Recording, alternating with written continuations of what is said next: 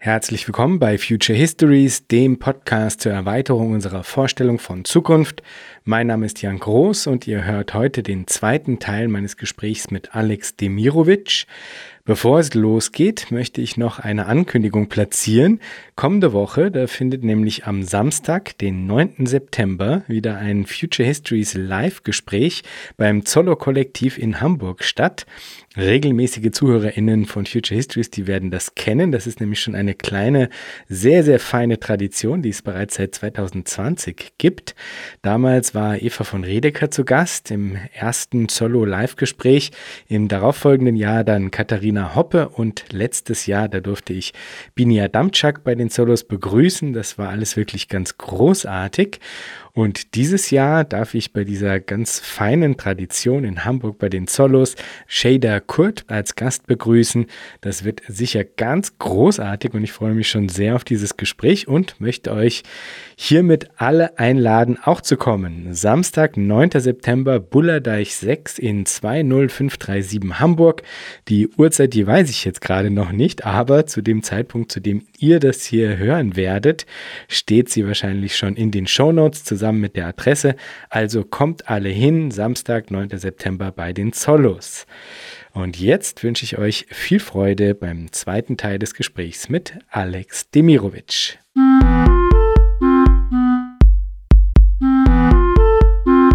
Aber lass uns doch ein bisschen in diese Richtung einbiegen, die, die Frage der äh, Demokratisierung der Wirtschaft, die du jetzt eigentlich angesprochen hast. Mhm. Dazu hast du ja äh, viel gearbeitet. Du hattest jetzt schon ähm, sagen, die Rätetradition angesprochen als einen wichtigen Pfeiler dafür. Vielleicht kannst du uns kurz skizzieren, ähm, was für dich eigentlich so die, die groben Umrisse sind dessen, was es anzustreben gelte. Naja, die Räte, Demokratie ist natürlich auch der Versuch, zu sagen, auch die Subjekte in dem Gesamtprozess unserer Vergesellschaftung nehmen auch eine neue Rolle ein. Also zunächst mal bedeutet es ja, dass wir damit das Private und das Öffentliche nicht mehr trennen, sondern auch das Private als etwas Öffentliches, Allgemeines begreifen. Wie bin ich privat geworden? Was sind eigentlich meine privatisierten Bedürfnisse, meine hm, Eigentumsansprüche, also der eigene Narzissmus. Also das ist aus meiner Sicht wichtig, also weil eben damit deutlich wird, dass auch die Privatsphäre ja eben nicht privat individuell ist, sondern gesellschaftlich bestimmt ist. Und die zweite große wichtige Unterscheidung der bürgerlichen Gesellschaft, nämlich ähm, Wirtschaft und Politik, dass auch das so in Frage gestellt wird, ja. Und deswegen, und das heißt, dass damit auch Individuen, Subjekte sozusagen in ein neues Verhältnis gesetzt werden. Ja, also ne, wir haben jetzt die Situation, dass Individuen zwar als Autonome gelten im Bereich der Politik oder der Kultur, Kultur oder im allgemeinen Leben, aber in den in den Betrieben sind sie eben doch untergeordnet. Und dann sollen sie natürlich jetzt in neoliberalen Modellen, na klar, auch in hohem Maße selbstbestimmt sein. Aber das ist ja tatsächlich eigentlich eine widersprüchliche Anforderung, weil sie sollen ja auch gleichzeitig die ganze Zeit betriebliche oder Unternehmensziele verwirklichen, also Effizienz, Gewinnsteigerung, ähm, die, die Performance des Unternehmens, die Wettbewerbsfähigkeit steigern. Das sind ja alles Kriterien und Maßstäbe, über die die Einzelnen ja gar nicht wirklich selber entscheiden. Die können es gut finden oder schlecht finden. Sie finden es eher gut, weil wenn sie es alles schlecht finden, dann kämen sie ständig in eine kognitive Dissonanz, in einen Konflikt mit den Firmen wo sie ihre, ihren Lebensunterhalt verdienen, also finden sie es eher gut, ja. Und das kann man nicht in diesem starken Sinne als eine Form von, ja, Freiheit, Selbstbestimmung, Autonomie, nicht mal in diesem Sinne, ja, so denken. Aber du siehst, da kommen wir wieder in diese fragwürdigen Begriffe rein. Und und die, aus meiner Sicht ist Wirtschaftsdemokratie eine eher schwächere Form, aber immerhin geht es in diese Richtung, zu sagen, na ja, wir wollen aber die demokratischen Entscheidungen auch auf der Ebene der Arbeitsorganisation, der Produktentwicklung, der Betriebsform, also in welchen Form arbeiten wir. Die Wirtschaftsdemokratie ist aus meiner Sicht eine etwas bescheidenere Form, für etwas, was viel weitergehender gedacht werden muss und wozu auch die Impulse der Rätebewegung gedient haben. Ja, also natürlich, wenn man die Texte liest dieser Leute, finde ich, bleiben sie auch weit hinter den Ansprüchen zurück. Ja, weil sie an vielen Punkten gar nicht das begriffliche Arsenal hatten, um das so grundlegend weiterzudenken. Aber ich würde sagen, ja, dazu gehört eben die Arbeitsorganisation, die Entscheidung ganz konkret in den einzelnen Einheiten von Produktion und Verwaltung, ja, also jetzt der Betriebe, der Dienstleistungsbereiche, wenn man so will. Dann aber auch in welcher Betriebsgröße, was brauchen wir, also die Betriebsweise, was ist, was findet da statt. Und wenn wir das alles weiter durchdenken, dann kommen wir schnell an den Punkt zu sagen, na ja, welches Wissen, welche Ausbildung brauchen Menschen, damit sie diese Tätigkeiten ausführen? Wie wollen wir eigentlich Arbeitskräfte in unserer Gesellschaft ausbilden, ja, dass sie diese Fähigkeiten haben? Und da finde ich das, was du vorhin mit Michael Alberts angesprochen hast, also die Tätigkeitsbündel, das ist schon aus meiner Sicht ein ganz interessanter Gedanke, zu sagen, na ja, wir brauchen, also wir treffen kollektive Entscheidungen auch darüber. Das machen wir ja heute auch. Ja, also in der Mittelstufe werden die Schülerinnen von, von den Arbeitsämtern besucht und gesagt, hier haben wir ähm, Arbeitsplatzmangel, geht doch in dem Bereich Chemielaborant, Bankkaufmann oder geh noch aufs Gymnasium und dann auf dem Gymnasium dann dasselbe, studiere eher Lehramt oder studiere Islamwissenschaft oder in Informatik. Das heißt, es sind ja ständige Lenkungsprozesse, in denen dann geguckt wird, ja, die Lehrer sagen, ja, du bist begabt in Mathematik oder Englisch oder Philosophie, orientier dich doch in diese Richtung, ja, und so. Das heißt, und das sind ja, wie kann man sagen, Mikropolitiken der Allokation von gesellschaftlicher Arbeitskraft. Und das ist, das ist aber nicht demokratisch, sondern da melden sich, dann melden die Industrie- und Handelskammern oder die Handwerkskammern ihren Bedarf an. Und wie das eigentlich, aber ist es etwas, was wir wirklich brauchen? Wie viel Autorennfahrer brauchen wir in unserer Gesellschaft? Ja, ich würde sagen null. Wie viele Menschen brauchen wir, die Formel 1 Rennautos bauen? Null. Also ja, so. Also das heißt, aber wer entscheidet das? Das entscheiden ja entscheiden wir ja nicht gemeinsam, sondern wenige Unternehmen. Und wir geben in unseren Gesellschaften eine Billion US-Dollar aus für Werbung. Aber brauchen wir diese Leute, die Werbung machen? Wir brauchen Produktinformation, aber nicht permanente Kaufanreize. Ja, also äh, McDonald's beschäftigt in Deutschland 65.000 Menschen zum Niedriglohn, 12,20 Euro, ja. Das ist eine Diktatur über die Konsumbedürfnisse von vielen Menschen. Sowohl in der Arbeit wie bei den vielen Millionen Menschen, die diese Schlangenfraß dann essen. Und wo man sagen kann, das müssen, solche Prozesse sind eigentlich Gegenstand des gemeinsamen Entscheidens, so dass alle Kriterien, die wir haben, auch da eingehen können dann können natürlich Menschen immer noch sagen, nee, ich will eigentlich dieses schlechte Fleisch bei McDonald's essen. Dann kann man sagen, klar, niemand, da ist keine Instanz über uns und am Ende könnte es sein, dass die Menschen wirklich sagen, lieber jetzt viele McDonald's-Burger essen und dann geht die Menschheit kollektiv zugrunde. Ja, das können wir dann auch nicht hindern. Wir, wir argumentieren ja immer unter dem Gesichtspunkt, dass wir sagen, wir könnten es ändern und besser machen. Ja, so dass die Menschheit sozusagen eine andere, einen anderen Weg durch den nach vorne offenen Weg. Ja, also ne, wir, wir wissen ja nicht, welche Wege gut sind, aber wir können von der bisherigen Erfahrung sagen, es gibt war vermutlich bessere Wege als die, die wir bisher gehen. Ja. Und wie weit treibst du das dann in deiner Auseinandersetzung mit der Frage der Demokratisierung der Wirtschaft, beziehungsweise eigentlich letztlich ja auch der Überwindung der Kategorie Wirtschaft an sich, ne? Also ähm, das ist ja. ja sozusagen eigentlich in Wirklichkeit das Ziel, ne? dass man auch diese Sphärentrennung eigentlich mhm. äh, aufhebt und es nicht mehr auf der einen Seite sowas gibt, was man dann Produktion nennt, auf der anderen dann sowas, was man Reproduktion nennt, sondern eigentlich geht es ja immer quasi um eine Reproduktion eines gesamtgesellschaftlichen Zusammenhangs und zwar kollektiv sozusagen, ja. Ähm, was sind da mhm. die Zugänge, die du am spannendsten findest? Also jetzt hattest du Räte-Modelle ähm, angesprochen. Gibt es da äh, konkrete Arbeiten oder DenkerInnen, die äh, das sagen weitertreiben, auch in Bezug auf die Frage, wie kann das dann als Institutionengefüge ausschauen? Wie kann eben tatsächlich sagen die allgemeine Ebene mit der individuellen Ebene vermittelt werden? Was sind das für Vermittlungsprozesse? Wie kann eben sozusagen diese Idee der Demokratisierung auch tatsächlich dann konkret umgesetzt werden. Und all das sind ja eigentlich riesengroße Fragenkomplexe, die dann da aufpoppen.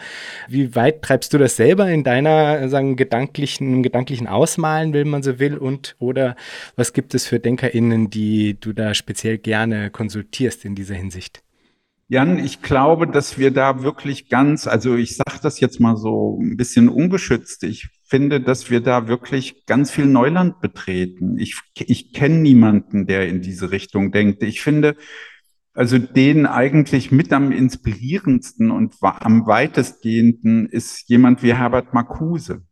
Interessanterweise, also für mich jetzt auch sozusagen eine Wiederentdeckung nach vielen Jahrzehnten, dass ich finde, der hat auch wenn es mir manchmal ein bisschen zu sehr an klassischer Kunst und Ästhetik orientiert ist, aber der hat tatsächlich diese Form, weil wir reden ja über eine neue Lebensform, eine neue Lebensweise, ja. Und ich finde, es gibt solche über An Ansätze dazu bei, bei Gramsci, es gibt sie bei Marcuse, beide, Gramsci mehr noch als äh, Marcuse, waren ja der Rätebewegung der, also der Nachkriegszeit, also der Erste Weltkrieg, ja, ja sehr verpflichtet und haben genau das vor Augen. Ich finde aber, wenn man jetzt zum Beispiel die Rätedenker selber, also es gibt ja wirklich interessante Ansätze, also wenn wir mal das Buch oder die Überlegung von Anton Pannekow nehmen, ja, dann ist ja schon interessant, dass die oder bis hin zu Michael Albert, dass sie sich eigentlich das nicht als eine neue Lebensweise vorstellen, sondern immer als letztlich als eine, eine Form des Wirtschaftens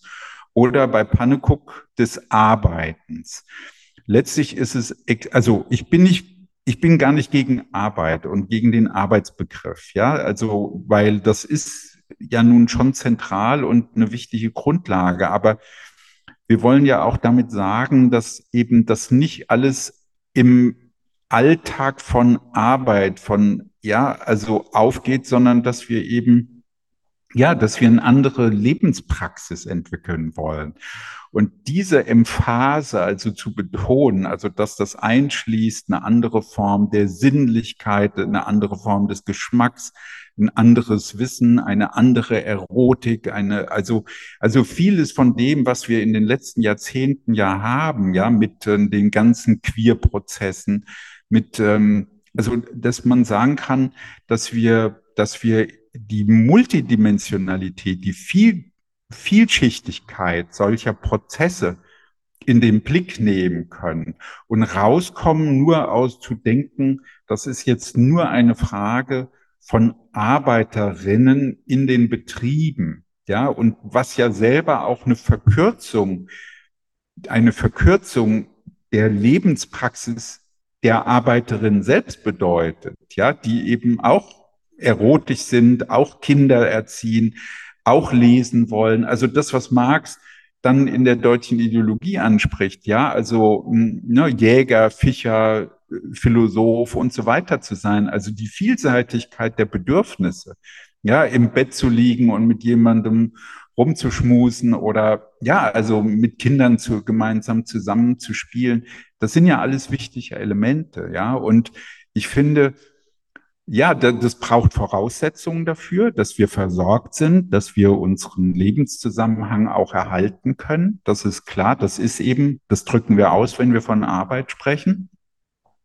Aber es schließt eben auch genau die gemeinsamen Entscheidungsprozesse ein. Also wir haben ja hier im, in Berlin mit bei der Frage der Vergesellschaftungsdiskussion haben wir ja dann auch die Frage gestellt, Vergesellschaftung ja, aber wohin? Wir reden hier über hunderttausende Wohnungseinheiten.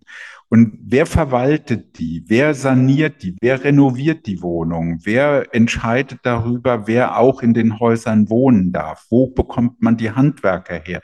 Also wie organisiert man solche Prozesse, wenn sie vergesellschaftet sind? Und das schließt ja wiederum ein, auch den Spaß an handwerklicher Arbeit zu haben, an Tätigkeiten gemeinsam mit anderen auch das Rumhängen, die Freizeit. Also, ne, und das gehört ja eben, ich meine, auch das ist ja Teil der sozialistischen Bewegung immer gewesen. Bei allem Arbeitsorientierung war auch tatsächlich das immer ein Bestandteil. Aber ich finde, das muss uns noch viel klarer sein, dass es ein wichtiger Bestandteil ist.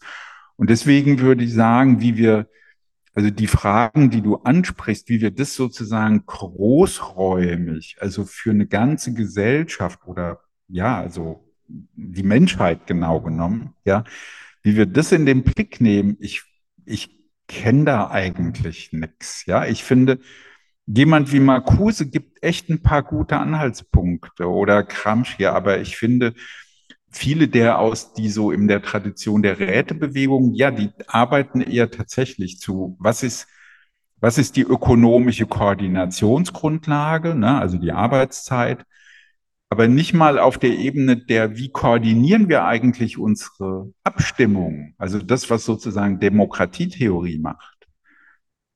Das, also, ne, das kommt eigentlich nur ganz wenig vor.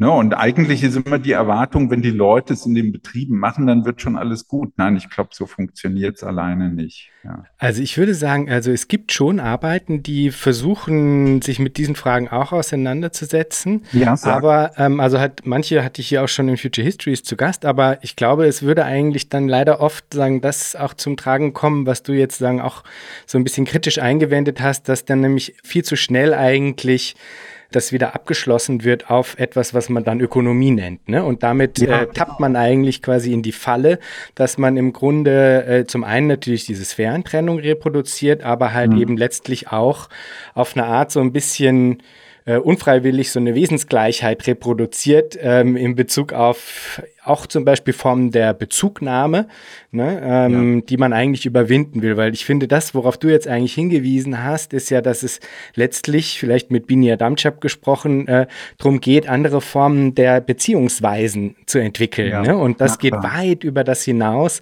ähm, irgendwie ähm, sich abzustecken, ähm, wie jetzt bestimmte innerhalb eines sehr eng gefassten Begriffs von Ökonomie verstandene Prozesse irgendwie alternativ organisiert werden könnten. Und das ko kommt oft leider nicht in den Blick. Ähm, lass uns doch noch ein bisschen genauer auf die Möglichkeit von Möglichkeiten von äh, Rätedemokratie eingehen.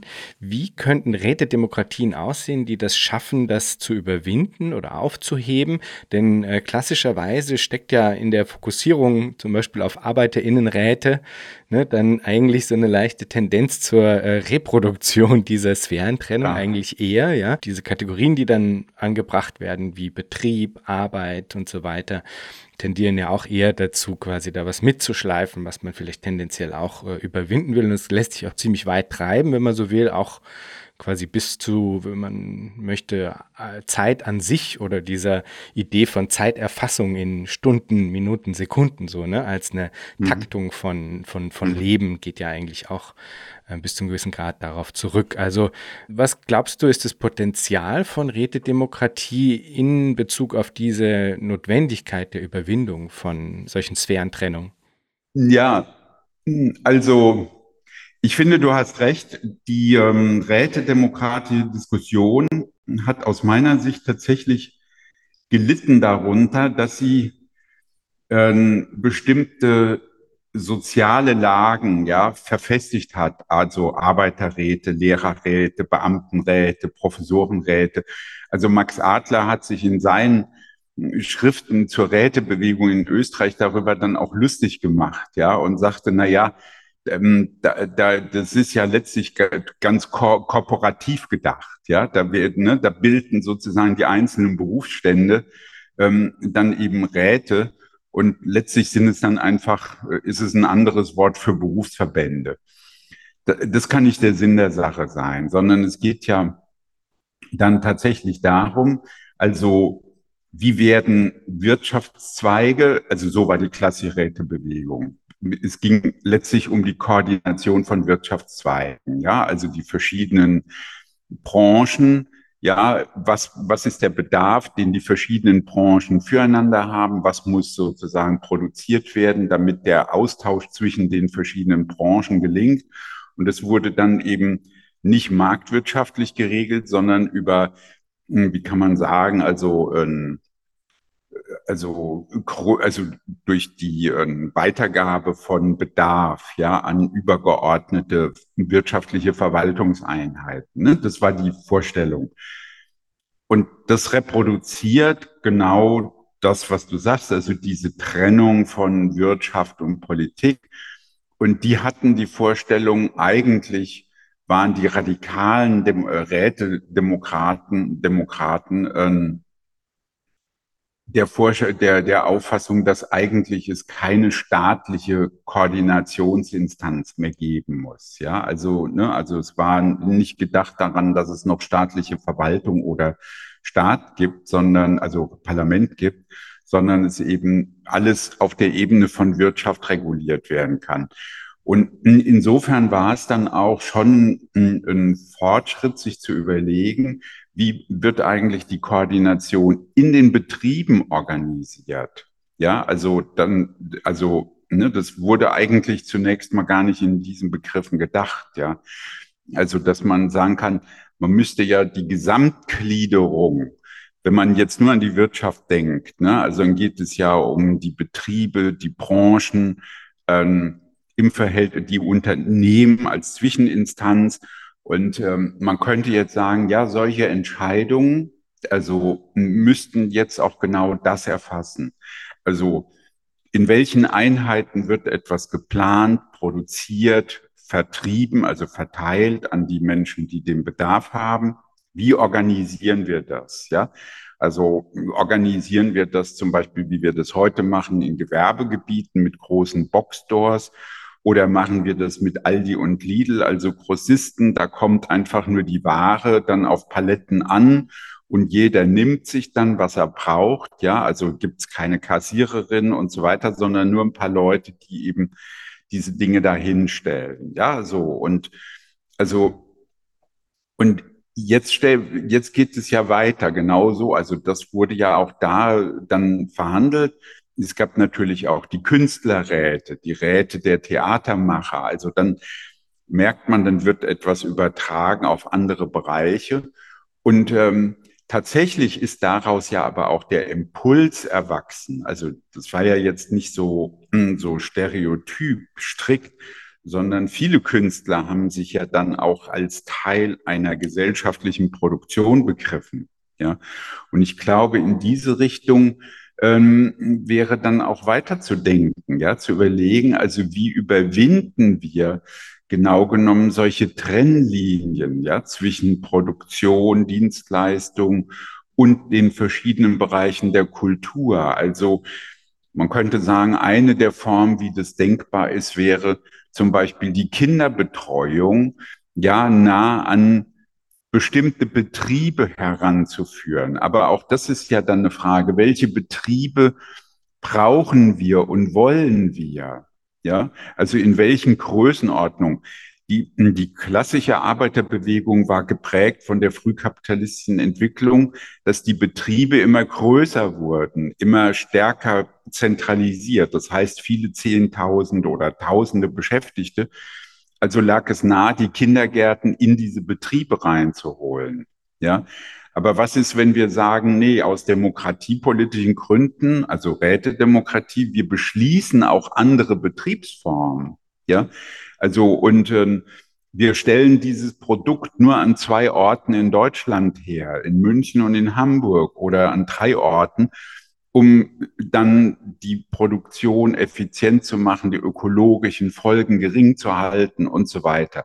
Also man sieht daran, dass es wirklich sehr viele Parameter sind, entlang derer eine Entscheidung dann getroffen werden muss, die jetzt eben alle irgendwie Kapital und Markt vermittelt werden. Und wenn wir die Demokratie politisch entscheiden wollen, was wir ja für wünschenswert halten, dann wird es nicht einfacher, sondern komplizierter, weil wir genau genommen viel mehr Dinge, viel mehr Aspekte in unsere Entscheidung einbeziehen müssen, die Manager heute bei ihren Entscheidungen einfach weglassen können. Ja, die gucken, was bietet der Staat an Subventionen, wo kriege ich eine Gewerbefläche billig her, wie viel Steuern muss ich zahlen, ja, und äh, wie viel Gewinn kann ich am Markt machen. Das heißt, es geht nicht um Bedarf, es geht nicht um ökologische Gesichtspunkte, es geht nicht um, äh, wie wird es produziert von den Lohn, also dann nicht mehr Lohnabhängigen, sondern von den Menschen, die eben dann kommen und da arbeiten und vier, fünf Stunden ja in der Woche oder acht Stunden oder so dann eben ihre, ihre, ihre Lebenszeit zur Verfügung stellen. Und wie wird das gemacht? Ja, und, ähm, und da würde ich sagen, ja, da gehen, also da wird vielleicht schon deutlich, dass politische Entscheidungen und ökonomische Entscheidungen eigentlich eine ganz enge Einheit bilden. Ja, also, ne, weil das, was ich jetzt gerade so ein bisschen anekdotisch eingeführt habe, das betraf ja gleichzeitig die ökonomische Versorgung, die Regeln, unter denen wir das machen, aber auch die ökologischen Gesichtspunkte. Ja, und das schließt ein auch die Qualifikationen, die erforderlich sind. Und das heißt, es gibt ein ganz komplexes Bündel von Gesichtspunkten, die in die Entscheidung einbezogen werden müssen und die eben, ja, die eben nicht getrennt werden können, ja, wegdelegiert werden können an ein Entscheidungsgremium von, von beruflicher Verwaltung und beruflichen Parlamenten, die genau genommen mit vielen Bereichen gar keine, keine Erfahrung haben und die Gesellschaft gar nicht kennen. Ja, also die auch gar nicht zuhören müssen. Ja, also wenn, wenn man mit einem Abgeordneten zu tun hat, dann wird der ja im Zweifelfall ganz schnell sagen, das ist sehr schön, was Sie mir erzählen, aber wissen Sie, ich bin ja Abgeordneter des ganzen Volkes. Ja, also ich muss Ihnen nicht zuhören. Das Volk hat mich gewählt, nicht Sie. Ja, und das heißt, das ist sozusagen eine, eine Gnaden, ein Gnadenerweis, wenn ein Abgeordneter sein Ohr öffnet und sagt, na ja, erzählen Sie mir mal Ihre Probleme. Denn eigentlich muss er das nicht tun. Nach dem deutschen Grundgesetz ist der Abgeordnete nur seinem Gewissen gegenüber verantwortlich. Ja, das heißt, klar, das ist genau die Idee, der soll nicht erpresst werden, nicht unter Druck gesetzt werden, ja, von, von Menschen, die zufällig um ihn herum sind. Aber genau genommen geht es ja deswegen auch um völlig andere Entscheidungskanäle, um andere Entscheidungsmuster, dass eben wir also die Möglichkeit haben, dass in kontrollierten Gremien, die wir auch ersetzen können, oder die Personen, die wir eben abwählen können, dass wir dann eben ähm, zu kontrollierten, überprüfbaren und veränderbaren Entscheidungen kommen können. Ja, so, also ja, und das, und das schließt eben diese sehr enge Beziehung ein von, ja, von Wirtschaft, von Kultur, ja, also von, ähm, ja, von Konsummustern, die eben in, in also darum geht's ja immer, in ein anderes Gliederungsverhältnis gebracht werden, ne? weil letztlich kann man sagen, alle diese Dinge sind ja immer notwendig. Also die entscheidende Frage ist, in welcher Form, in welcher Gliederung im Verhältnis zueinander wird es dann praktisch vollzogen. Und das heißt auch, also jetzt in Bezug auf die Frage der Sphärentrennung, äh, ist der Hinweis dann eigentlich, dass es sagen, eine bestimmte Form der Gliederung, die sich zu sehr entlang quasi alter Muster der Produktion in dem Fall quasi bewegt, dass es die eigentlich sagen, neu zu strukturieren gelte. Das heißt aber eben noch nicht, dass deswegen nicht sagen, an sich die Form äh, von Räten als Orte des gemeinsamen Aushandelns und auch dadurch dann mit Hervorbringens äh, bestimmter zum Beispiel, sagen wir mal, sektoraler Entscheidungen oder sowas, dass das nicht trotzdem Sinn machen würde. Also wenn ich das jetzt, ja. ähm, so habe ich das jetzt verstanden, ne? man bleibt genau. Also Grunde ich meine nochmal noch mal zu dem Punkt. Sphärentrennung ist ja ein Ausdruck von Michael Walzer, ja. Und ähm, Und das war ja immer verbunden, also auch in den Theorien von Luhmann und Habermas, moderne Gesellschaften zeichnen sich durch eine immer größere Sphärentrennung aus.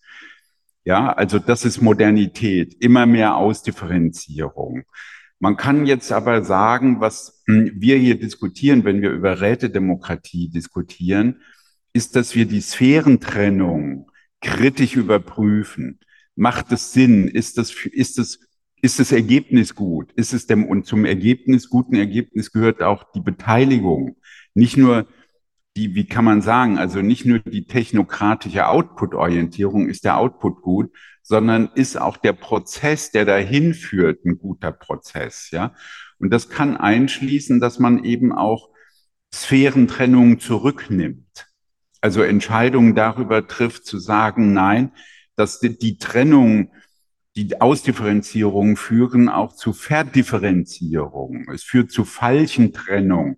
Auch die Trennungen sind viel zu statisch, viel zu, viel zu, ähm, viel zu ähm, stabil, ja, also mit vielen negativen Folgen. Und, und jetzt kommt da natürlich rein und es berührt ein wirklich großes Problem, was von Hannah Arendt auch kritisch gegen die rätedemokratische Diskussion geführt wurde.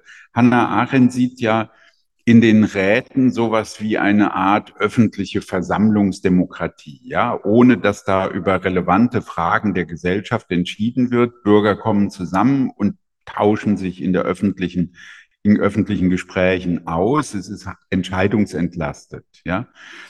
Und es, es soll nicht um Soziales gehen, nicht um Betriebe, nicht um Löhne und so weiter. Also, und Ihr Vorwurf gegen die Rätedemokratie ist zu sagen, die haben ja Räte nur als Übergangsform betrachtet.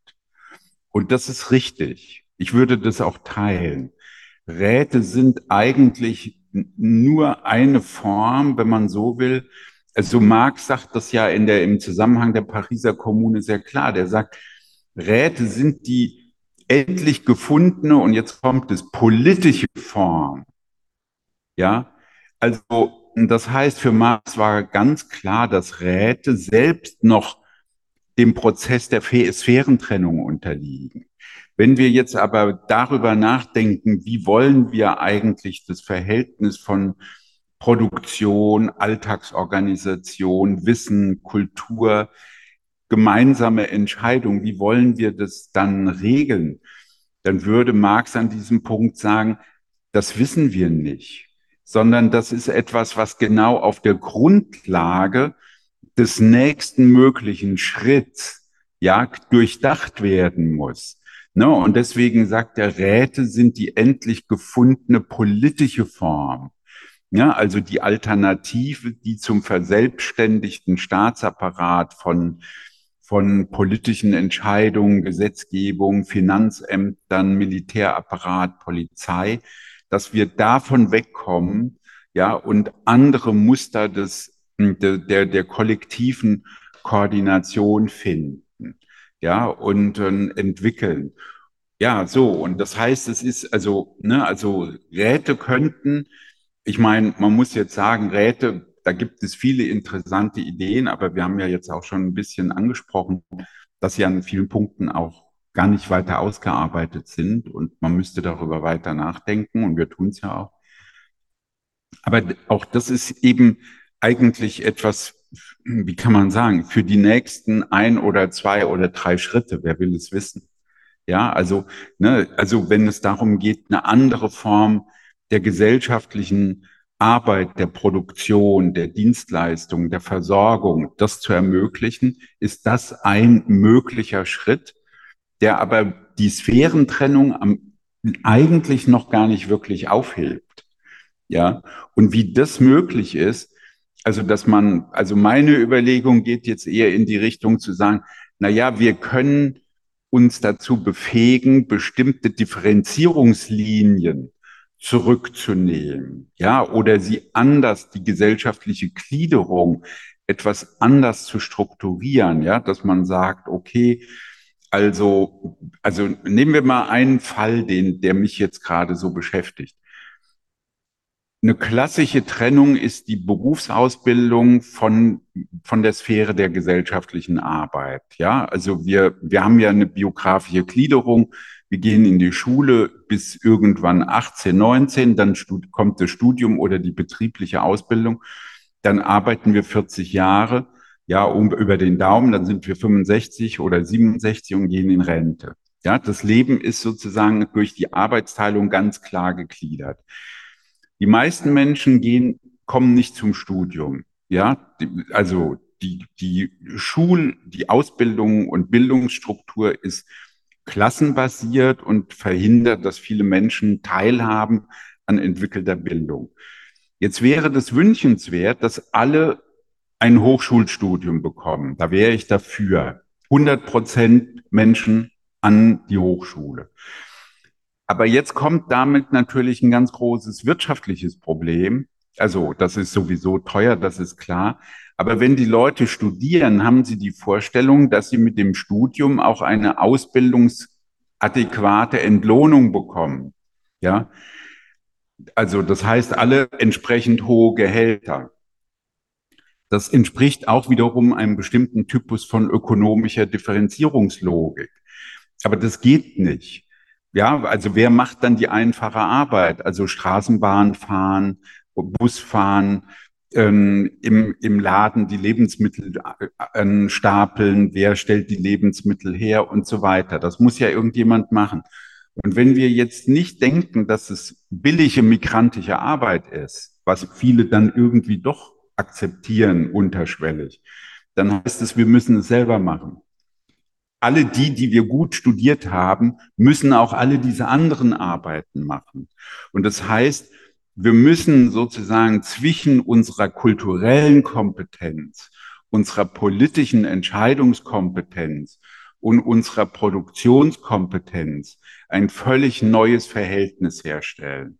Also, wenn man so will, das Verhältnis von Kopf- und Handarbeit muss völlig verändert werden. Ja, weil das heißt, ja, ich arbeite, ich ich weiß viel, ich habe studiert als Geologe, als Ärztin, als, ähm, was weiß ich, Deutschlehrerin, aber ich muss eben einen Teil meiner Zeit auch für ganz andere Dinge verwenden. Ja, also eben ein Tag in der Woche Bus fahren für die öffentlichen Verkehr oder zwei Tage ähm, Bademeister in der, in der Schwimmhalle sein. Ja, also also verstehst du, das ist, ich glaube, dass das ein ganz, ganz wichtiger Punkt ist, zu überlegen. Und dafür brauchen wir eben auch wiederum Koordinationsmechanismen. Denn das kann ich nicht, also in der Wohngemeinschaft kann ich am Tisch sagen mit sechs Leuten, okay, ich übernehme morgen den Spüldienst oder ich gehe einkaufen oder wir machen das so. Aber was machen wir, wenn wir mit vielen Menschen zusammenleben, also Millionen Menschen? ja, dann sehen wir uns nicht. Also dann müssen wir entscheiden, dass wir Koordinationsmechanismen brauchen, die das ermöglichen. Und ich finde in Gesprächen immer wieder interessant, dass viele Leute diese Probleme gar nicht gerne diskutieren, weil sie dann eben denken, ja, aber ich will das einfach nur für die Nachbarschaft lösen. Ja, also ich will mit Leuten ein nettes, gutes Zusammenleben auf nachbarschaftlicher Ebene. Also wir, wir, wir machen eine Kommune, oder wir sind ein paar nette Leute in einem Dorf oder so und lösen das so. Aber das wird ja nicht reichen. Ja, also und ich meine, aus meiner Sicht wird es eh nicht reichen, weil wir brauchen auch große Lösungen, um die großen ökologischen Fragen zu bewältigen. Ja, also es ist jetzt, ja, also deswegen würde ich auch sagen, also das ist ja ein großer historischer Fortschritt, dass wir von Ökosozialismus sprechen und sagen, wir müssen das miteinander verbinden, die Art und Weise, wie wir, wie wir Flächen vernutzen, wie wir Naturressourcen vernutzen und wie wir unsere Arbeit in diesen Zusammenhängen organisieren, weil das heißt unter Umständen die Ernährung, Ernährung völlig umstellen, die Lebensrhythmen anders gestalten, ja, die Mobilitätspraktiken. Ich meine, ja, also was heißt denn das, ja, wenn man sagt, na ja, also ähm, sagt in der Pandemie eine junge Frau im Fernsehen äh, auf die Frage, wo wären Sie denn jetzt? Sagt sie, ja, jetzt im März 2021 wäre ich in Thailand. Ja, geht wegen der Pandemie nicht. Aber Deutschland ist auch ganz schön.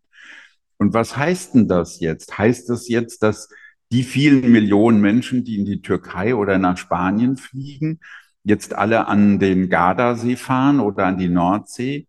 Also ist, ist sozusagen der Tourismus, ja, diese Art von, von Erholungsbedürfnis überhaupt die angemessene Form, sowas zu machen? Ne? Und, ähm, und wie wird es eigentlich dann in freiwillig, demokratisch neu bewirtschaftet? Ja, so. Also könnte es sein, dass wir auch eine neue Form von Provinzialismus leben müssen. Wir fahren eben nicht mehr weg. Aber ist das wünschenswert? Eigentlich sehe ich mich eher als Weltbürger. Ja? Also ich, also so, ne? Und daraus resultieren aber viele Probleme. Wie viel Mal darf ich in meinem Leben japanische Freunde in Japan besuchen? Ja, so. Und also, ne, und das ist, darauf haben wir ja gar keine Antwort. Ich meine, wir kennen, wir wissen, dass es diese Probleme gibt, aber wie wird es gut regeln? Ja, das, ich finde, da, das wissen wir nicht. Ja, also ich finde nicht, dass wir gute Antworten darauf haben. Ja, also interessanterweise klang das ja jetzt bis zum gewissen Grad so, als ob du auch meinen würdest, dass wir sie jetzt noch gar nicht haben könnten, sondern dass man sagen, erst auf Basis einer bestimmten Erfahrung, die es noch genau. zu machen gelte, dass sich sozusagen auch mitentwickeln äh, wird. Mich würde vielleicht dann noch so ein bisschen kritisch nachfragend interessieren, was mir bei so einer Art von ich sage es jetzt einfach mal vielleicht noch ein bisschen zugespitzt, Phasenmodell mhm. oder Phasendenken quasi äh, immer mal wieder aufstößt oder auch einfach unangenehm ja. begegnet ist, dass es manchmal verwendet wird, um bestimmte Dinge zu rechtfertigen. Ne? Also dass ja. man sagt, ja, okay, wir sind eben, ähm, sagen ja noch in dieser Phase in der eben noch nicht quasi, was weiß ich, entweder die Sphärentrennung komplett überwunden ist und dann gibt es halt unterschiedliche Sachen, die quasi da festgestellt werden und deswegen XYZ. Und das deswegen kann dann zum ja. Beispiel sein auch, deswegen müssen wir äh, immer noch unsere Subjekte disziplinieren durch diese Kopplung von ähm, Arbeit an Konsumerlaubnis äh, und solche Sachen, ja. Mhm. Also mich würde, äh, das wäre eine Sache, die mir jetzt äh, in, in, deiner Antwort sagen, das, aufgefallen ist, wo mich interessieren würde, ja? Lass mich gleich darauf antworten. Okay, ich ja. stimme dir ganz zu.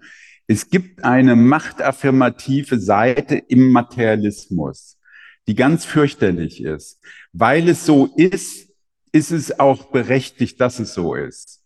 Ja, also dass es einfach affirmiert wird, diese Art von Materiali materiellen Gegebenheiten. Ne? Und deswegen müssen Leute sich eben einfügen. Das ist, ich meine, du hast mich ja auch als Vertreter der kritischen Theorie vorgestellt. Das war natürlich immer eine der Haupteinsätze der älteren kritischen Theorie bis zu der Formulierung von Adorno der negativen Dialektik. Wir affirmieren das nicht. Die Analyse dieser materiellen Handlungszwänge heißt eben zu wissen, dass wir sie überwinden und wie wir sie überwinden. Und das ist meiner Meinung nach einfach eine, ein Realismus zu sagen, es entstehen da neue Widersprüche. Aber Widersprüche sind nicht dazu da, um sie zu affirmieren, sondern wie Adorno immer deswegen negative Dialektik sagt, es geht darum, Widersprüche zu überwinden, aufzulösen. Ja, und so würde ich sagen, ja, das stimmt. Ich spreche das an, dass ich denke, manche Dinge müssen wir ausprobieren. Ja, also das können wir nicht am grünen Tisch ersinnen und erfinden. Und dann geht es, darf es aber nicht darum gehen, jetzt zu affirmieren ja, sondern eben genau auch die nächsten Schritte weiterzudenken. Also nur, weil ich teile das, ich finde, ich habe das selbst immer wieder auch festgestellt, ähm, dass Leute sich dann so selbstgenügsam, fast zufrieden in die Macht der Gegebenheiten einfügen, ja, und dann eben so ein neues, ähm, ja, so ist es eben, das müssen wir jetzt akzeptieren. Ja, also so eine, so eine, so ein Machtopportunismus dann pflegen. Ja. Hm. Ja, ja, also wo es mir halt eben immer wieder mal begegnet oder wo ich es einfach auch hochproblematisch finde, ist eben, wie gesagt, so in dieser äh, Rechtfertigung der Wahl bestimmter Mittel, als ginge es nicht anders. Und ähm, äh, sagen, aber in dieser in diesem so tun, als ginge es nicht anders, steckt bis zu einem gewissen Grad dann manchmal eben ja auch schon fast wie eine anthropologische Setzung, äh, leider manchmal, ne? Also im schlimmsten Fall, sage ja, ich mal, ne? Ja. Also wo das dann anthropologisiert wird. Aber also ich kann, glaube ich, sehen, was du meinst mit diesem eben nicht affirmieren, aber anerkennen. Ich glaube, es gäbe wahrscheinlich noch mal eben bestimmten Spielraum in Bezug auf die Frage, was anerkannt werden muss. Ne? Also weil ja zum Beispiel es ist absolut offensichtlich, dass bestimmte materielle Gegebenheiten anerkannt werden müssen und auch, dass zum Beispiel äh, anerkannt werden muss, sage ich mal ganz banal, dass es von manchem mehr gibt, von manchem, manchem weniger. Das heißt aber zum Beispiel noch nicht, oder sollte es auf jeden Fall auch nicht heißen, dass eine bestimmte Idee von Knappheit, die als ein liberales Gedankenkonstrukt sozusagen in die Welt gekommen ist, ne, dass es die quasi zu akzeptieren gilt, weil aus der nämlich leider eben immer wieder quasi bestimmte Formen der, sei es jetzt Menschenführung oder Menschendisziplinierung quasi abgeleitet werden und dass als eine Rechtfertigungsstruktur hergenommen wird, um so zu tun, als müsse man doch das so und so machen. Meistens eben ja. entlang bestimmter äh, Ideen von äh, weißen Ökonomen, die quasi ja, ja. das als ein Herrschaftsinstrument verwenden. So, ja, ne? Jan, also nur als Notiz. Genau. Also mhm. klar, darum dreht sich ja unser ganzes Gespräch. Aber ich meine, was mhm ich finde, also ich kann dir in allem wirklich zustimmen. Ich finde, wir müssen uns ja auch klar machen, dass es ja ständig um diesen, diese Suche geht, die ja wirklich prekär an den Grenzen verläuft zwischen dem, was notwendig ist und dem, was Freiheit, an, an Freiheit möglich ist. Und ich meine, auch wenn man jetzt wirklich so Klassiker nimmt wie Marx, dann kann man sagen, der hat ja auch die ganze Zeit entlang dieser Grenze gedacht. Ja, also und auch so wie Kant. Also was ist möglich? Was sollen wir tun? Was können wir hoffen? Also was sind sozusagen die materiellen Gegebenheiten, über die wir uns jetzt nicht hinwegsetzen können, aber im Lichte von Freiheit vielleicht morgen doch? Ja, und das ist ja eigentlich die Auseinandersetzung, dass uns Leute immer wieder weismachen wollen, das geht nicht anders. Und das, das sind ja manchmal auch, wie man, wie kann man sagen, auch die Leute im eigenen linken Lager oder in der Ökoszene oder wo auch immer, die sagen, es geht nicht anders, das muss jetzt so sein. Und dann muss man eben genau auch diese Grenze zwischen Notwendigkeit und Freiheit eben, und so würde ich eben vieles verstehen. Und so würde ich eben letztlich auch die Frage der Demokratie verstehen. Nämlich zu sagen, welche, was müssen wir als Gegebenheit erstmal bis auf weiteres hinnehmen und welche Freiheits, welche Freiheiten können wir ermöglichen? Ja, also was soll, was, was können wir hoffen? Und ich glaube, das sind, also so würde ich das sagen. Und natürlich wird darum über diese Grenzlinie wird unter Herrschaftsbedingungen auch, glaube ich, immer, ja, gestritten werden. Ja, weil es immer Leute gibt, die von den Gegebenheiten profitieren und die sich damit verbinden aus individueller Angst oder weil sie tatsächlich auch hm, besonders davon profitieren mit besonderen Lebenschancen dann, ja, also was weiß ich, Wohnraum, Bildung, Einkommen, Versorgung, ja, und das eben dann auch bemüht sind, aufrechtzuerhalten. Ja, weil es für sie auch selber wie plausibel erscheint, dass sie das Recht haben, viel besser zu leben als andere. Ich würde da gerne aber noch was anschließen, weil ich hatte nämlich einen wirklich schönen mhm. Text von dir gelesen zu, ähm, zum Wahrsagen des Marxismus.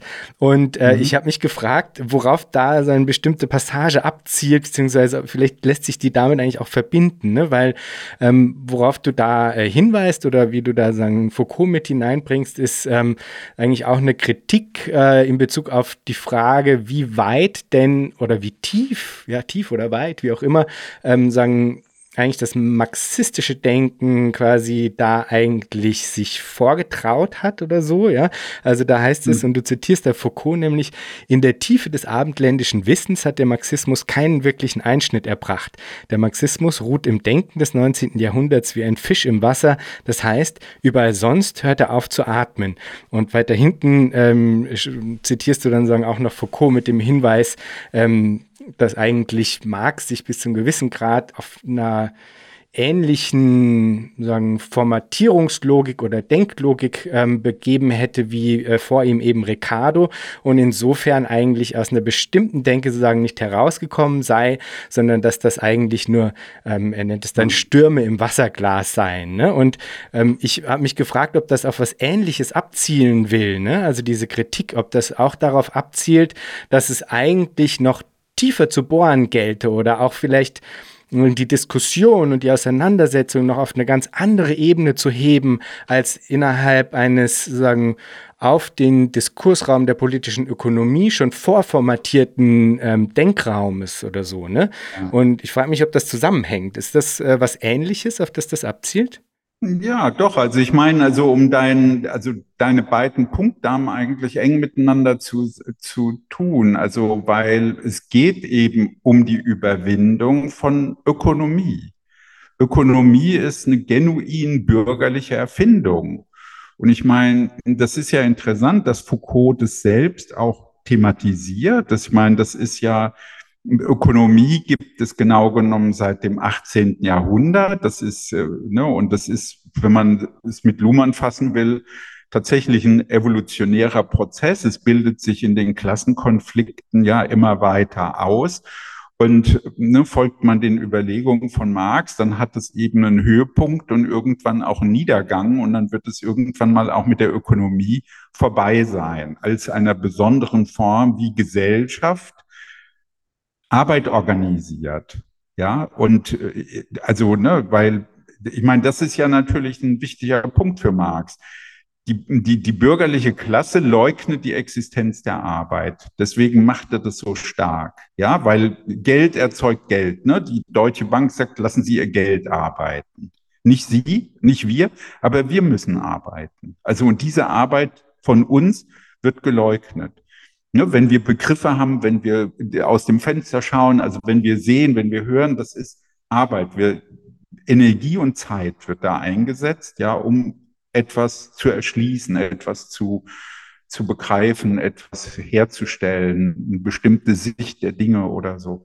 Genau. Und du hast jetzt diese Stellen aus der Ordnung der Dinge zitiert von Foucault. Also letztlich ist ja der Einwand von Foucault, Marx denkt viel zu eng oder bleibt der Ökonomie verhaftet.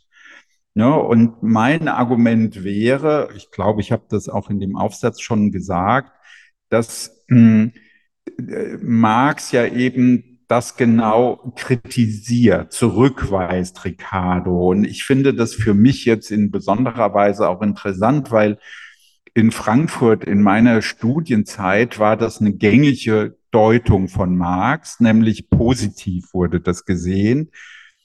Marx verbindet Ricardo und Hegel. Und eigentlich steckt die ganze Kapitalismuskritik, nämlich die Polarisierung von Arm und Reich, schon genau in der Rechtsphilosophie von Hegel. Und Marx hat gar nicht mehr gemacht, als sozusagen Materialiter mit Bezug auf Ricardo genau das auszuführen. Und man könnte sagen, das ist weder bei Foucault richtig, noch war es damals in Frankfurt richtig. Also jetzt habe ich so Leute vor Augen wie Helmut Reinecke, ja, der vielen jetzt nicht sagen wird, aber der damals wichtig war und, ähm, und wo man sagen kann, na ja, Marx ist ja eben genau jemand, der sagt, nein, es ist der Arbeitswert, der ergibt sich eben aus dem gesellschaftlich notwendigen, im Durchschnitt notwendigen Arbeit. Ja, das ist nicht einfach Arbeit macht die Dinge nicht wertvoll, weil das ist genau der bürgerliche Fehlschluss, dass Arbeit an sich immer schon Wert vermittelt, weil Marx würde sagen, nur unter bürgerlichen Bedingungen gibt es überhaupt Wert, Wertbestimmung, Geld. Ja, also genau genommen würde deswegen also ja, geht es um die Überwindung auch genau dieser Denkform, dieser Praktiken. Und ähm, ja, also da, wenn Foucault in diesem Sinne das meint, also wenn er Marx kritisiert, würde ich sagen, ja, also rennt er aus meiner Sicht offene Türen ein. Und ich kann ihm dann zustimmen. Ich meine, er hat diese Überlegungen ja genau genommen nie so richtig fortgesetzt. Ja, also ne, es hat ja dann ganz andere Dinge gemacht. Ne? Und es hat ja viel Kritik damals auch an diesen Überlegungen gegeben. Ja, und ja, also ich finde, was man eben wirklich gut machen kann, ist eben deutlich zu machen, dass die, dass die Ökonomie eine wirklich bürgerliche Erfindung ist, ja, also sich konstituiert hat mit einem bestimmten Prozess der Verwertung von Kapital und das also ich teile das nicht, wenn daraus eine Systemtheorie des sich selbst verwertenden Werts gemacht wird, was wozu ja manche neigen, weil ich eben eigentlich der Meinung bin, doch, das ist eine bestimmte Form der Aneignung der Arbeit anderer durch wenige. Ja, also es verwertet sich da nicht einfach Wert selbst, sondern es ist eine Aktivität von Menschen und wir brauchen, wir brauchen eine Veränderung dieser Aktivitäten. Ja, also wir können das machen. Das ist mehr, also es ist blöd, so vielleicht blöd so zu reden, aber es ist am Ende wirklich auch ein Machtgesichtspunkt, auch ein Demokratiegesichtspunkt. Und je näher diese Frage kommt, dass die Gesellschaft so wie sie jetzt ist, sich auch nicht mehr erhalten kann, umso irrer werden ja auch die irrationalen Rückfälle. Ja, wir, wir sind ja auch wirklich in einer schwierigen Situation, dass wir, dass wir so viele Akteure haben, die sagen, alle diese Gefährdungen gibt es nicht. Ja, also öko, jetzt insbesondere ökologischen Gefährdungen, aber auch die Erschöpfungssituation, die psychischen Erkrankungen, alles Quatsch. Ja, und, ähm, und wir machen einfach weiter so. Das ist doch eine, also das ist doch eine wirklich brisante Gefahr für uns. Ja, dieses weiter so und alles ist gut, alles normal. Ja, das ist doch total verheerend. Und da finde ich, ist Foucault natürlich echt für uns nach wie vor ein enorm wichtiger hm, Impulsgeber, weil er sagt, nein, wir müssen diese Normalisierungspraktiken, die müssen wir in Frage stellen. Ja, weil es eben Machtpraktiken sind. Bevor ich zur allerletzten Frage komme, möchte ich noch äh, kurz in die Frage, große Frage, muss man zugeben, der Transformation einbiegen. Aber ich äh, mache es vielleicht aus einem bestimmten ähm, Blickpunkt heraus. Nämlich, wir hatten ja jetzt schon gesprochen darüber, dass es eigentlich letztlich ja darum gehen muss, eine Überwindung dieser Sphärentrennung auch ähm, zu vollziehen. Und da gibt es dann natürlich unterschiedliche Zugänge in Bezug auf die Frage, wann und wie das geschehen kann. Ne? Und ich finde, das hat halt mhm. mit der Frage der Transformation Transformation insofern zu tun, als dass ich eigentlich dafür plädieren würde, dass das ähm, eigentlich immer schon innerhalb der Prozesse der Transformation selbst eigentlich geschehen kann und dass das eigentlich dann auch bedeutet, dass man äh, vielleicht ein bisschen vehementer auch bestimmte Formen der Bezugnahme ähm, schon in der Entwicklung auch der Frage der Transformation eigentlich zurückweisen sollte. Also oft geht es zum Beispiel jetzt äh, in der Planungsdebatte darum, soll es so etwas geben wie ähm, sozusagen ein ja, in Anführ großen Anführungsstrichen Lohnverhältnis. Das ist natürlich kein klassisches Lohnverhältnis, ne, weil es quasi keinen äh, abzuschöpfenden Mehrwert gibt, äh, keinen Profit in der Hinsicht, aber dass es sowas gibt wie eben dieses Tauschverhältnis von Arbeit gegen äh, Konsumrecht, wenn man so will. Ne? Und dann gibt es da Zugänge, die sagen, aha, naja, die, wir, die, die Menschen sind sozusagen so vorgeformt, dass sie das sagen, quasi jetzt mit sich tragen, gewohnt sind und deswegen muss sozusagen ein Transformationsprozess auch damit einsteigen einsteigen, dass es sowas noch gibt, aber in abgeschwächter Form oder anderer Form. Ähm, äh, und dann kann man quasi nach und nach sukzessive sich davon ähm, entfernen. Und dann gibt es natürlich das Gegenargument, das dann sagen würde, naja, aber wie sollen äh, sozusagen äh, diese alternativen Formen der Bezugnahme denn eingeübt werden, wenn man das quasi auch schon in diesen Transformationsgedanken meint, noch mitschleppen zu müssen und das eben dem gegenüber eigentlich innerhalb der Prozesse der Transformation eine solche Aufhebung schon quasi vollzogen werden muss in der Art und Weise, wie das angelegt ist. Das kann man sich zum Beispiel denken, eben auch mit Formen des Commoning zum Beispiel, wo ja dann schon, da gibt es dann diese Keimformen-Überlegungen, wo schon andere Formen der tatsächlichen Bezugnahme, der Beziehungsweisen, wenn man so will, in der jetzigen Praxis eingeübt werden und deswegen quasi auch dieses, ich sag mal, vielleicht auch Phasenmodell des Sozialismus quasi ganz anders angegangen wird. In Bezug auf diese spezifische Frage würde ich mich, äh, würde, würde mich deine Meinung interessieren. Wie denkst du in dieser Hinsicht über Transformation? Naja, das ist wie bei all diesen Fragen, die wir jetzt verhandelt haben, sind, kommt man immer schnell an die Grenzen, die auch viel mit Grenzen der Wirklichkeit sind. Also die Frage finden oder wie ist das eigentlich in den vielen gesellschaftlichen Gruppen?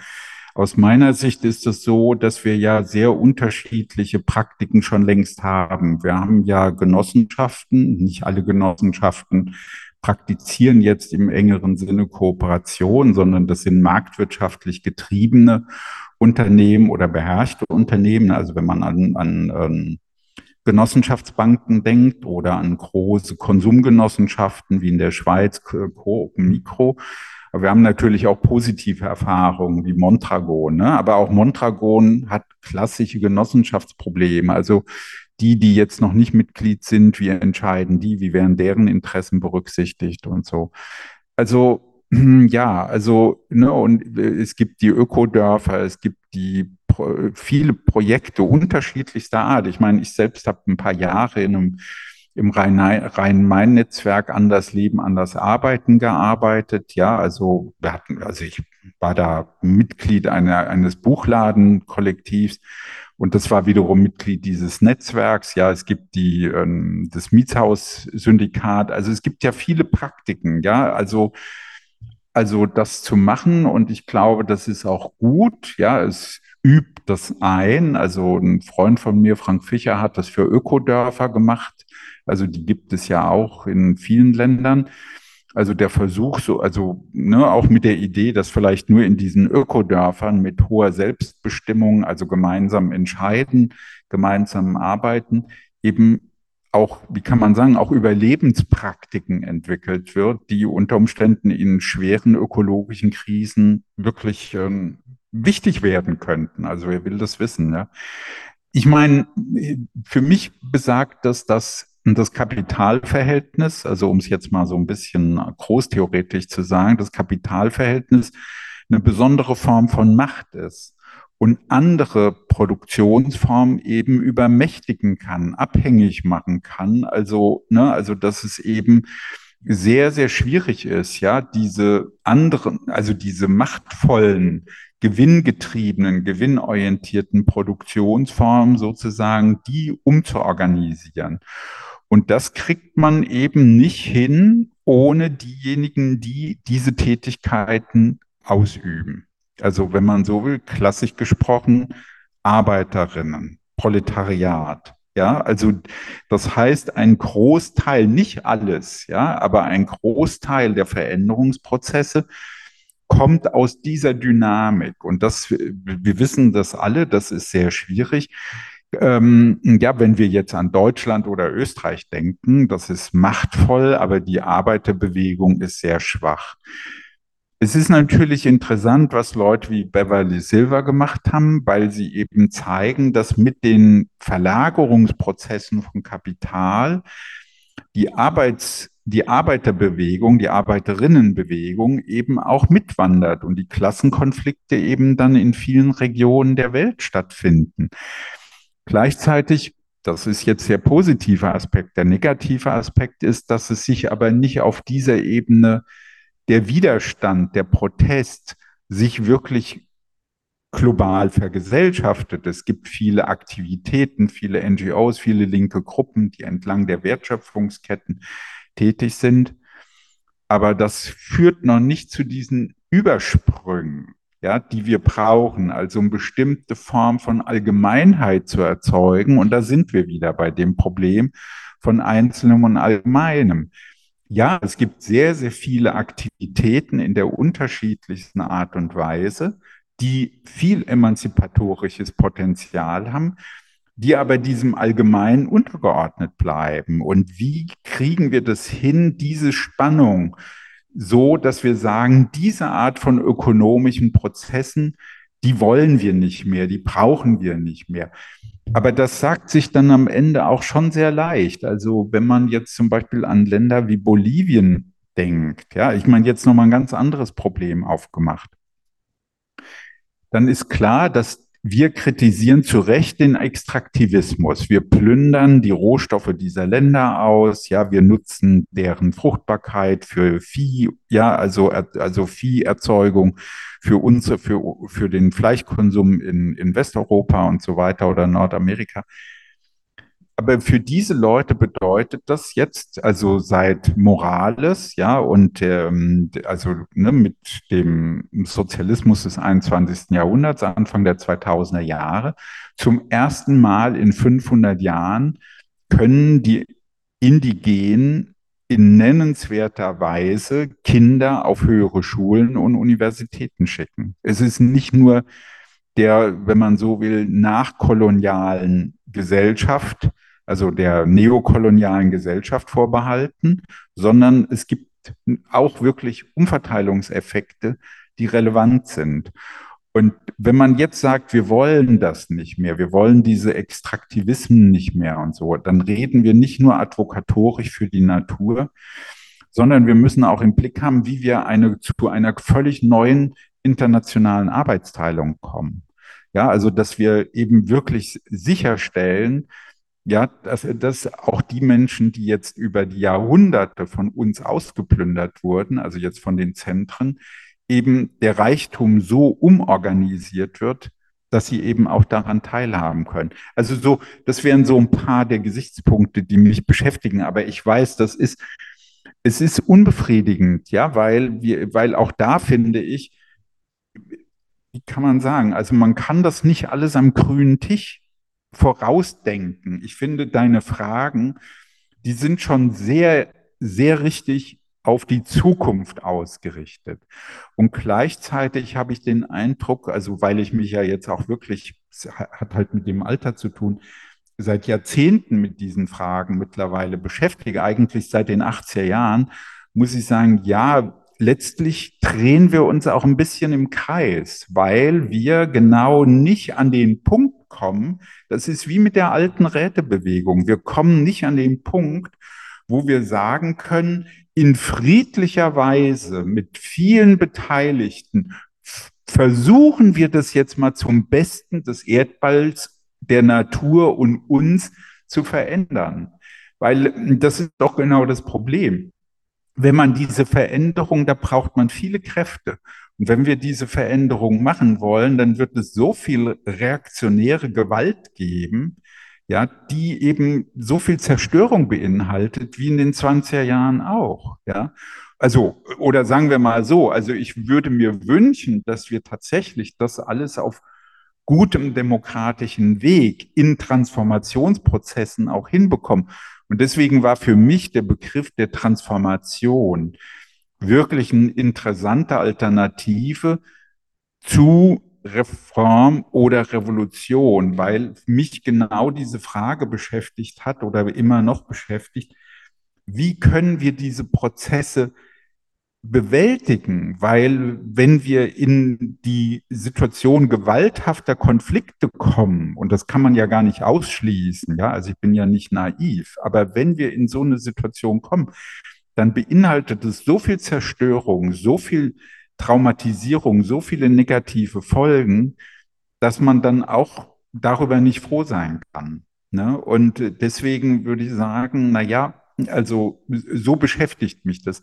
Wie können wir eigentlich in diesen Transformationsprozessen tatsächlich zu, zu, nicht nur klein und nachbarschaftlich und in kleinen Praktiken, sondern auch groß, aber dieses Verhältnis gut hinbekommen. Und das heißt, es braucht auch sehr viel guten Willen und Überzeugung von vielen. Und also ich würde sagen, die Analyse von Krise oder auch jetzt in meinem Fall von Katastrophe geht ja nicht darum, den Leuten ein schlechtes Lebensgefühl zu machen, sondern es geht darum zu sagen, Leute, wir müssen uns darauf vorbereiten, dass die Situation schwierig wird. Und das Interessante ist doch, dass die Menschen helfen. In den Umweltkatastrophen helfen sie. Und in Deutschland zeigen alle Umfragen, dass die Bevölkerung eigentlich nach wie vor der Meinung ist, in ihrer Mehrheit, dass die Flüchtlinge unterstützt werden müssen. Es ist wirklich mediale und teilweise Regierungspropaganda, Ja, also, ne, also andere Wege zu verfolgen. Und wer immer das sind, das sind ja nicht nur Regierungen, sind ja auch mächtige Interessengruppen. Aber wo ich sagen würde, ja, das sind ja, wir stehen ja vor wirklich großen historischen ähm, Scheidewegen, so gesehen. Also nicht nur heute, das tun wir immer und immer wieder, aber ja, so würde ich meine, so würde ich das einschätzen, wie, also wie du, was du mit deiner Frage da ansprichst. Ja, jetzt äh, hattest du natürlich äh, schon ein bisschen quasi äh, in Richtung der andauernden Auseinandersetzung mit dem Zukünftigen quasi ein bisschen davon äh, weg, bist du ein bisschen davon weggebogen in Richtung der Betonung dessen, was man jetzt machen kann. Aber nichtsdestotrotz, es gibt eine Frage, die ich äh, eine jede und einem, einem jeden äh, am Ende immer stelle und die lautet, wenn du dir Zukunft vorstellst, was stimmt dich freudig? Naja, was stimmt mich freudig? Ich meine, also ich, also erstmal sind es ja immer auch wieder ganz konkrete Alltagserfahrungen, die mich freudig stimmen. Ja, also dass ich denke, es gibt viele Menschen, die ja, die machen das anders oder sehen es auch in vielen Hinsichten anders, aber vieles teilt man auch, ja. Und ich finde, eine Neugierde oder diese offenen Fragen oder das Problembewusstsein, was du ja auch mit deinen Fragen also anzeigst, das finde ich ist gut. Das freut mich, weil ich finde, ja, da wird nicht, da wird, die Fragen werden nicht so gestellt, dass sie etwas verstellen, sondern dass sie etwas öffnen. Ja, und die Lebenspraktiken eröffnen und die Einsichten, dass wir uns bewegen müssen. Ja, so. Und äh, ich glaube, das ist ein, ein wichtiger, ein wichtiger Punkt. Ja, ich meine, na ja, dann also du fragst ja jetzt nicht ohne weiteres nach meinem Privaten, was stimmt mich freudig, dass ich dann, ich meine, meine Arbeit machen kann und etwas unbeschwerter, weil ich mit dem Älterwerden auch viele Konkurrenzgefühle nicht mehr haben muss, ja, also die, die ich manchmal so beeinträchtigend fand für mein Lebensgefühl. Ähm, es ist in der aktuellen Situation, das muss ich dir ja nicht sagen, nicht so ganz leicht, jetzt so ganz viele positive Gefühle zu haben. Ja, aber dann denke ich, na ja, unter Umständen sind die zugespitzten Krisenentwicklungen etwas, was äh, Menschen wirklich zum Handeln veranlasst. Also wenn ich denke, also ich, du kennst vielleicht dieses Buch von Robinson, äh, das Ministerium der Zukunft.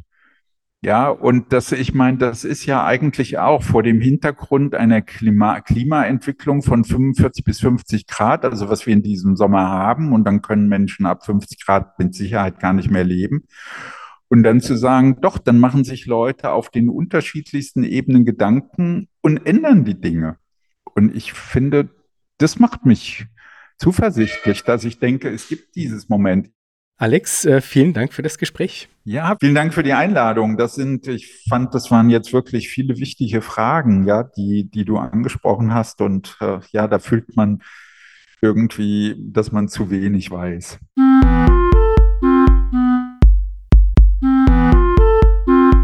Das war Future Histories für heute. Vielen Dank fürs Zuhören. Shownotizen und vieles mehr findet ihr auf www.futurehistories.today.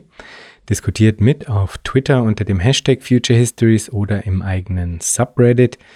Ihr könnt Future Histories nicht nur auf allen großen Podcast-Plattformen hören und abonnieren, sondern auch auf YouTube, wo ihr neben den Episoden dann auch Kurzvideos zu Kernbegriffen einzelner Episoden findet. Schreibt mir gerne unter jan at futurehistories.today. Ich freue mich immer sehr über interessante Rückmeldungen und Hinweise. Wenn ihr Future Histories unterstützen wollt, dann könnt ihr das auf patreon.com-future histories oder auch via Spende auf unserer Homepage. Future Histories ist eine Produktion von Metalepsis, zu finden auf metalepsis.net. Bis zum nächsten Mal. Ich freue mich.